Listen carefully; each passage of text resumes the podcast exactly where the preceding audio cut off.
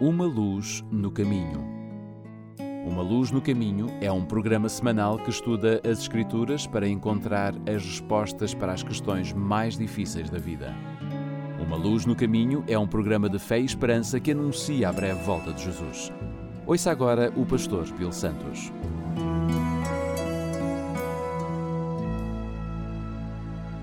Bem-vindos ao programa Uma Luz no Caminho. O meu nome é Bill Santos. Muito obrigado por estar conosco. Em 1835, um homem visitou um médico na cidade de Florença, na Itália. Ele estava muito ansioso. Estava esgotado fisicamente por falta de sono. Ele não queria comer, evitava os amigos. O médico o examinou e constatou que ele estava em boas condições físicas. Concluindo que o paciente precisava se divertir, o médico disse a ele sobre um circo que estava na cidade e seu principal artista era um palhaço chamado Grimaldi. Todas as noites ele fazia as pessoas rolarem de rir. Você deve ir vê-lo, aconselhou o médico. Grimaldi é o palhaço mais engraçado do mundo.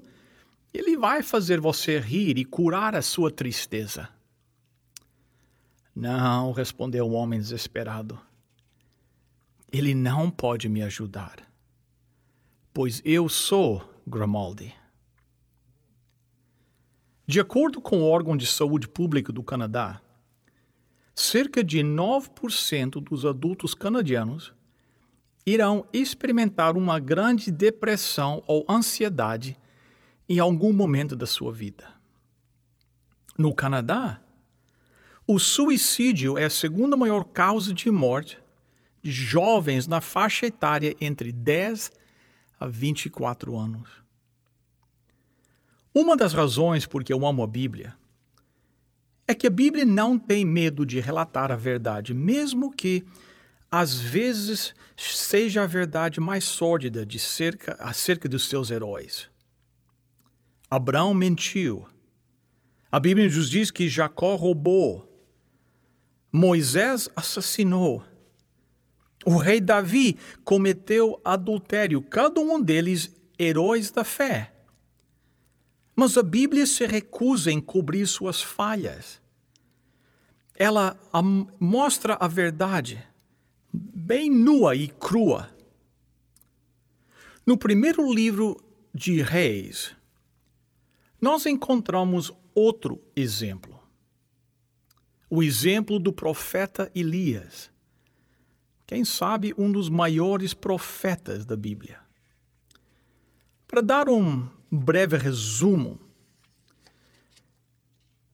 três anos antes, a pedido do Senhor, o profeta Elias havia anunciado uma seca sobre a nação de Israel como castigo por sua idolatria. Uma disputa foi organizada no Monte Carmelo entre o profeta Elias e os profetas do deus pagão Baal, para determinar de uma vez por todas quem era o verdadeiro Deus de Israel. Cada partido iria construir um altar para o seu Deus e em seguida um sacrifício seria oferecido. O Deus que respondesse com fogo consumindo o sacrifício, seria o vencedor. A Bíblia diz que durante o dia todo os profetas de Baal dançaram e rezaram, cantaram e rezaram, gemeram e rezaram, mas tudo em vão. E finalmente, no final do dia, o profeta Elias orou uma oração relativamente curta. E Deus respondeu com fogo. Em seguida, a Bíblia nos diz que os profetas de Baal foram exterminados, as chuvas começaram a cair novamente, e, exceto pela verdadeira ameaça de vingança de Jezabel, o profeta Elias deveria estar se sentindo muito bem. Mas não. A Bíblia diz que ele ficou bem deprimido. Ele foi para o deserto, longe de qualquer contato humano, caiu debaixo de uma árvore e disse aquilo que encontramos em 1 Reis, capítulo 19, no verso 4. Ele disse: Já basta, ó Senhor, toma agora a minha vida, pois não sou melhor do que os meus pais. Que discurso! Quem sabe seria de esperar que o Senhor respondesse com algo assim: Está tudo bem, Elias, você está fazendo um bom trabalho, não fique assim tão deprimido. Elias, tudo vai dar certo no final. Mas a Bíblia diz que Deus não falou nada disso. O Senhor não disse nada, apenas o silêncio. Eu posso imaginar o profeta Elias olhando à sua volta, depois daquela explosão emocional, perguntando: será que tem alguém aí me escutando? Será que alguém se importa comigo? Por fim, a Bíblia diz que Elias usou aquele consagrado tempo de fuga temporária e adormeceu. 1 Reis, capítulo 19, verso 5 diz: E deitou-se e dormiu debaixo do zimbro. Que motivos Elias tinha para ficar assim tão deprimido? Afinal, entre todos os demais, ele havia testemunhado a evidência do poder de Deus. Ele viu como Deus providenciou uma fonte inesgotável de alimento para a família pobre que tinha lhe oferecido hospedagem durante três anos. Ele havia participado da restauração divina na vida de um jovem menino desesperadamente doente. Ele havia sido o comandante de Deus no campo de batalha da grande vitória no Monte Carmelo. Seria de se esperar que Elias, entre todas as pessoas, nunca chegasse ao fundo do poço, mas de fato isso aconteceu. O que causa tamanha depressão? No caso de Elias, uma boa parte foi pura frustração. É possível que a frustração com a própria vida leve uma pessoa a ficar deprimida? E as pessoas se esforçam para fazer o melhor trabalho possível. Então descobrem que eles são, serão demitidos porque algum figurão corporativo decidiu mudar a empresa. Um pai e uma mãe tentam dar a seus filhos uma educação adequada, mas agora estão loucos de preocupação porque o seu filho adolescente foi preso por vender drogas. O marido sente-se sem palavras, incapaz de fazer qualquer coisa ao lado de sua esposa que definha lentamente vítima do avanço incontrolável de uma doença incurável. Um casamento que começou anos atrás com a promessa de uma vida cheia de emoção, agora vagueia dia após dia no tédio mútuo um casamento feliz de muitos anos terminou por causa da morte de um dos cônjuges, deixando o sobrevivente sem saber se algum dia ele conseguirá sorrir novamente. Será que na palavra de Deus encontramos alguma luz sobre esse assunto? Será que tem alguém aí me escutando? Será que alguém se importa comigo? Como eu disse no início, uma das razões porque eu amo a Bíblia é que ela se recusa a fechar os olhos diante da fraqueza humana, mesmo entre os heróis da fé. Mas a outra razão é que a Bíblia tem uma luz sobre assuntos difíceis e importantes, como esse assunto da depressão. A Bíblia nos oferece força para superar a fragilidade no caso de sentimentos de depressão, que às vezes vem até mesmo aos mais fortes de nós. Por favor, não me entenda mal. O que eu estou apresentando aqui não é uma, uma fórmula mágica, uma, uma cura-tudo, mas acredito que para muitos dos sentimentos de aflição e desespero, existem algumas soluções práticas que irão funcionar. Vamos voltar à nossa história com o profeta Elias. 1 Reis 19, 5 e 6. Veja o que aconteceu com ele. Lá nós lemos: E eis que então o anjo tocou. Ele disse: Levanta-te, come. E olhou, e eis que à sua cabeceira estava um pão cozido sobre as brasas, e uma botija de água. E comeu, e bebeu, e tornou a deitar-se. Não se surpreenda do fato de que uma boa nutrição e repouso adequado são essenciais para uma atitude mental saudável. Uma pessoa estressada, ou pessoas que trabalham muitas horas extras, inevitavelmente terão problemas. O corpo e a mente de Elias faziam parte de um todo integrado. Seu corpo precisava estar bem para que a sua mente estivesse bem. Mas depois existe um outro passo.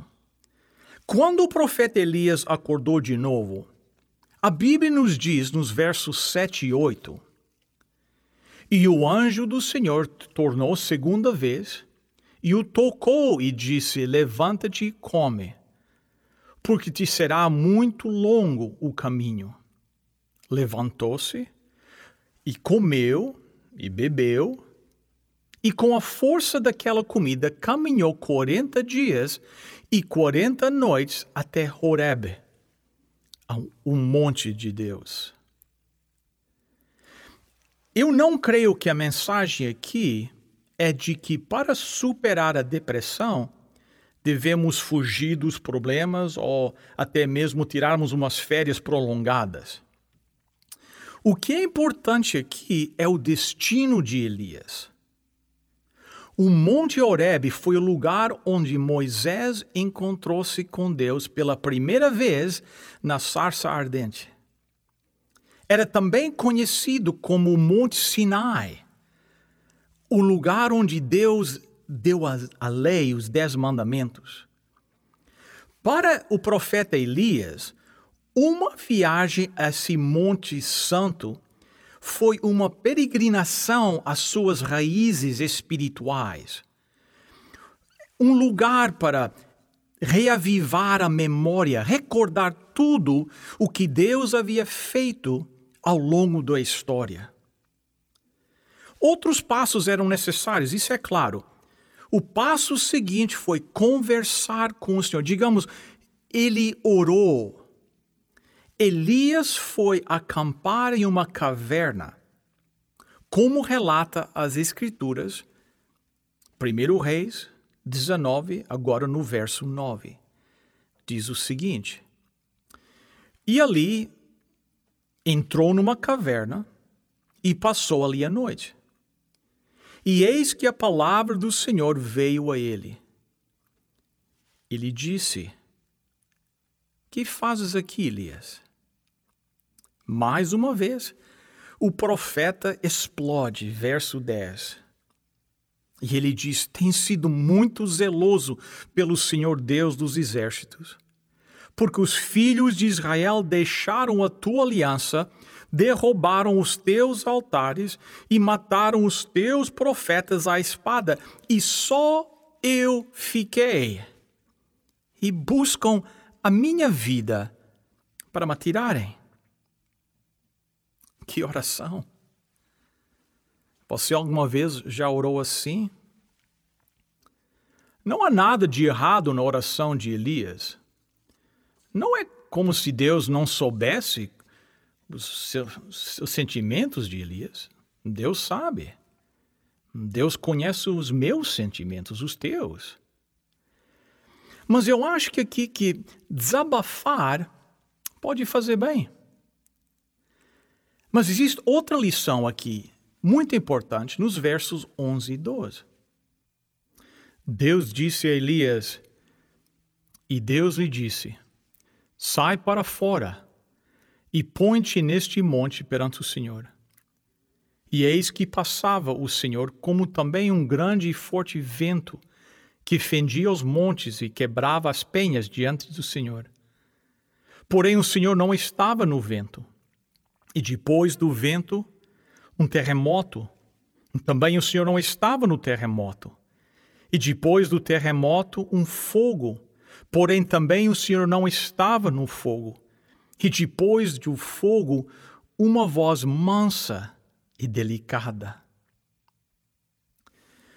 A mensagem para aqueles que ficam de vez em quando profundamente deprimidos é que a ação violenta do vento, do, do, do terremoto, do incêndio não é a solução. É necessário um tempo para reflexão tranquila, para sentir a presença de Deus. O salmista nos diz no Salmo 46, o verso 10: Aquietai-vos e sabei que eu sou Deus. Com certeza, Elias não é o único nas Escrituras que alguma vez ficou deprimido. Isso aconteceu com Jesus também. Ele ficava frustrado que, mesmo seus discípulos mais próximos, muitas vezes não compreendiam.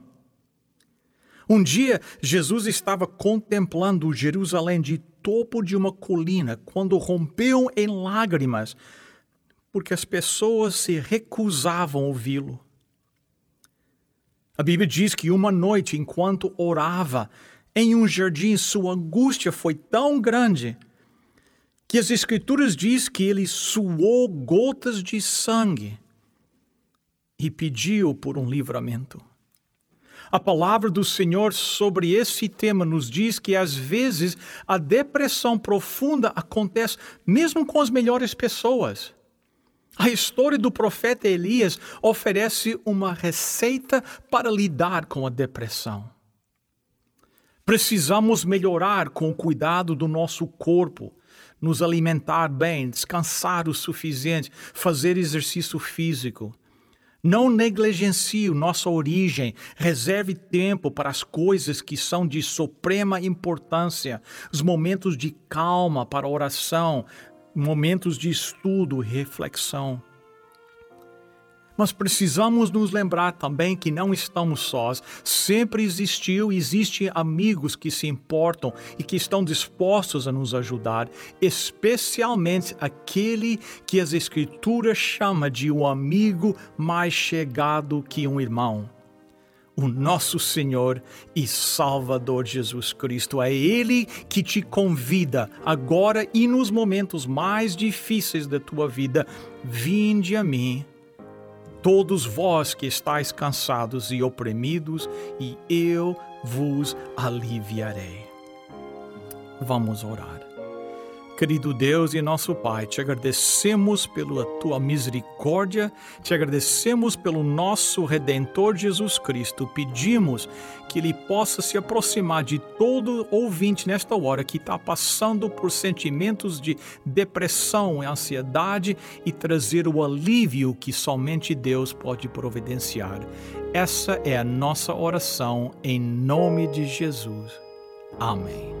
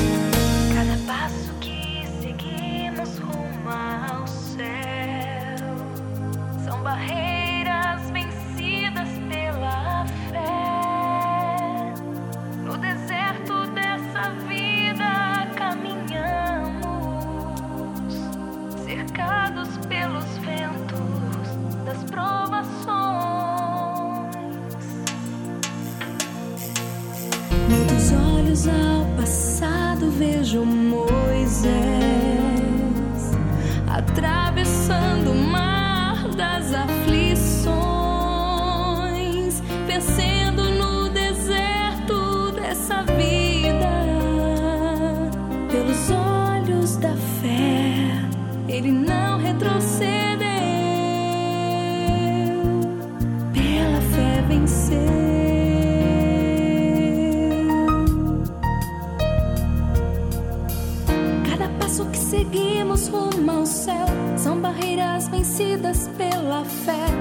deserto dessa vida caminhamos, guiados pelos passos do bom Deus, vou seguindo pelos olhos da fé. No caminho vejo a escuridão. Deus está à nossa frente, juntos vamos prosseguir.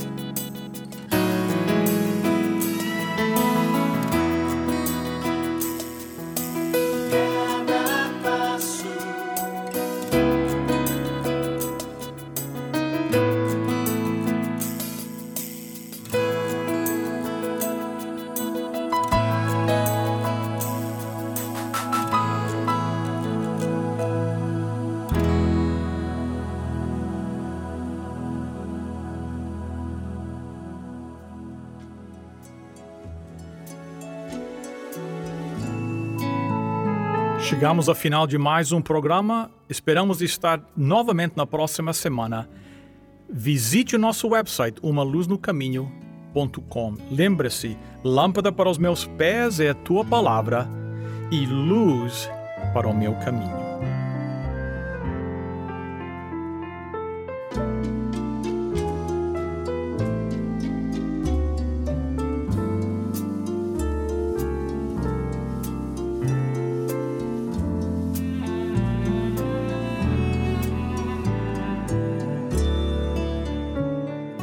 Uma Luz no Caminho. Uma Luz no Caminho é um programa semanal que estuda as Escrituras para encontrar as respostas para as questões mais difíceis da vida. Uma Luz no Caminho é um programa de fé e esperança que anuncia a breve volta de Jesus.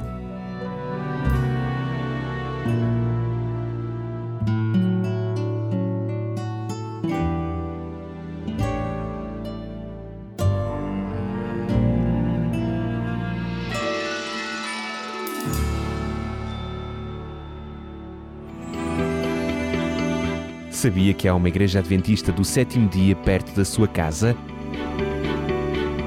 Contacte-nos e teremos todo o gosto em lhe recomendar a mais próxima de si.